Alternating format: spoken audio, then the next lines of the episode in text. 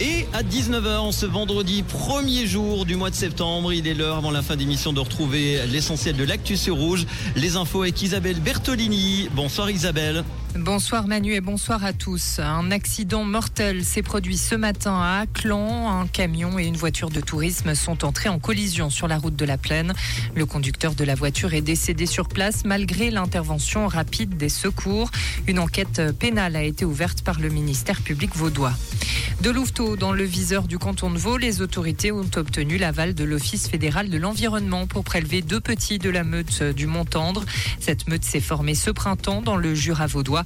Elle est responsable de plusieurs attaques sur de jeunes bovins depuis début juin. L'ONU est extrêmement alarmée par la répression de la manifestation contre elle et des ONG dans l'est de la République démocratique du Congo. Elle a appelé aujourd'hui à Genève à une investigation indépendante et efficace. Plusieurs sources ont parlé d'au moins 48 tués par les forces de sécurité parmi les centaines de protestataires. Stade a obtenu le prêt pour une saison du milieu français Ismaël Garbi qui appartient au PSG. Ce joueur qui possède aussi les nationalités espagnoles et tunisiennes a fait six apparitions en Ligue 1 la saison dernière avec le club champion de France.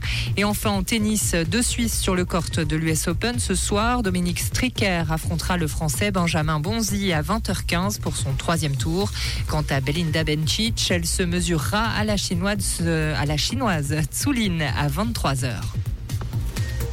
Merci beaucoup Isabelle. Retour de l'info euh, bah demain sur Rouge. Excellent week-end. Comprendre ce qui se passe en Suisse romande et dans le monde, c'est aussi sur Rouge.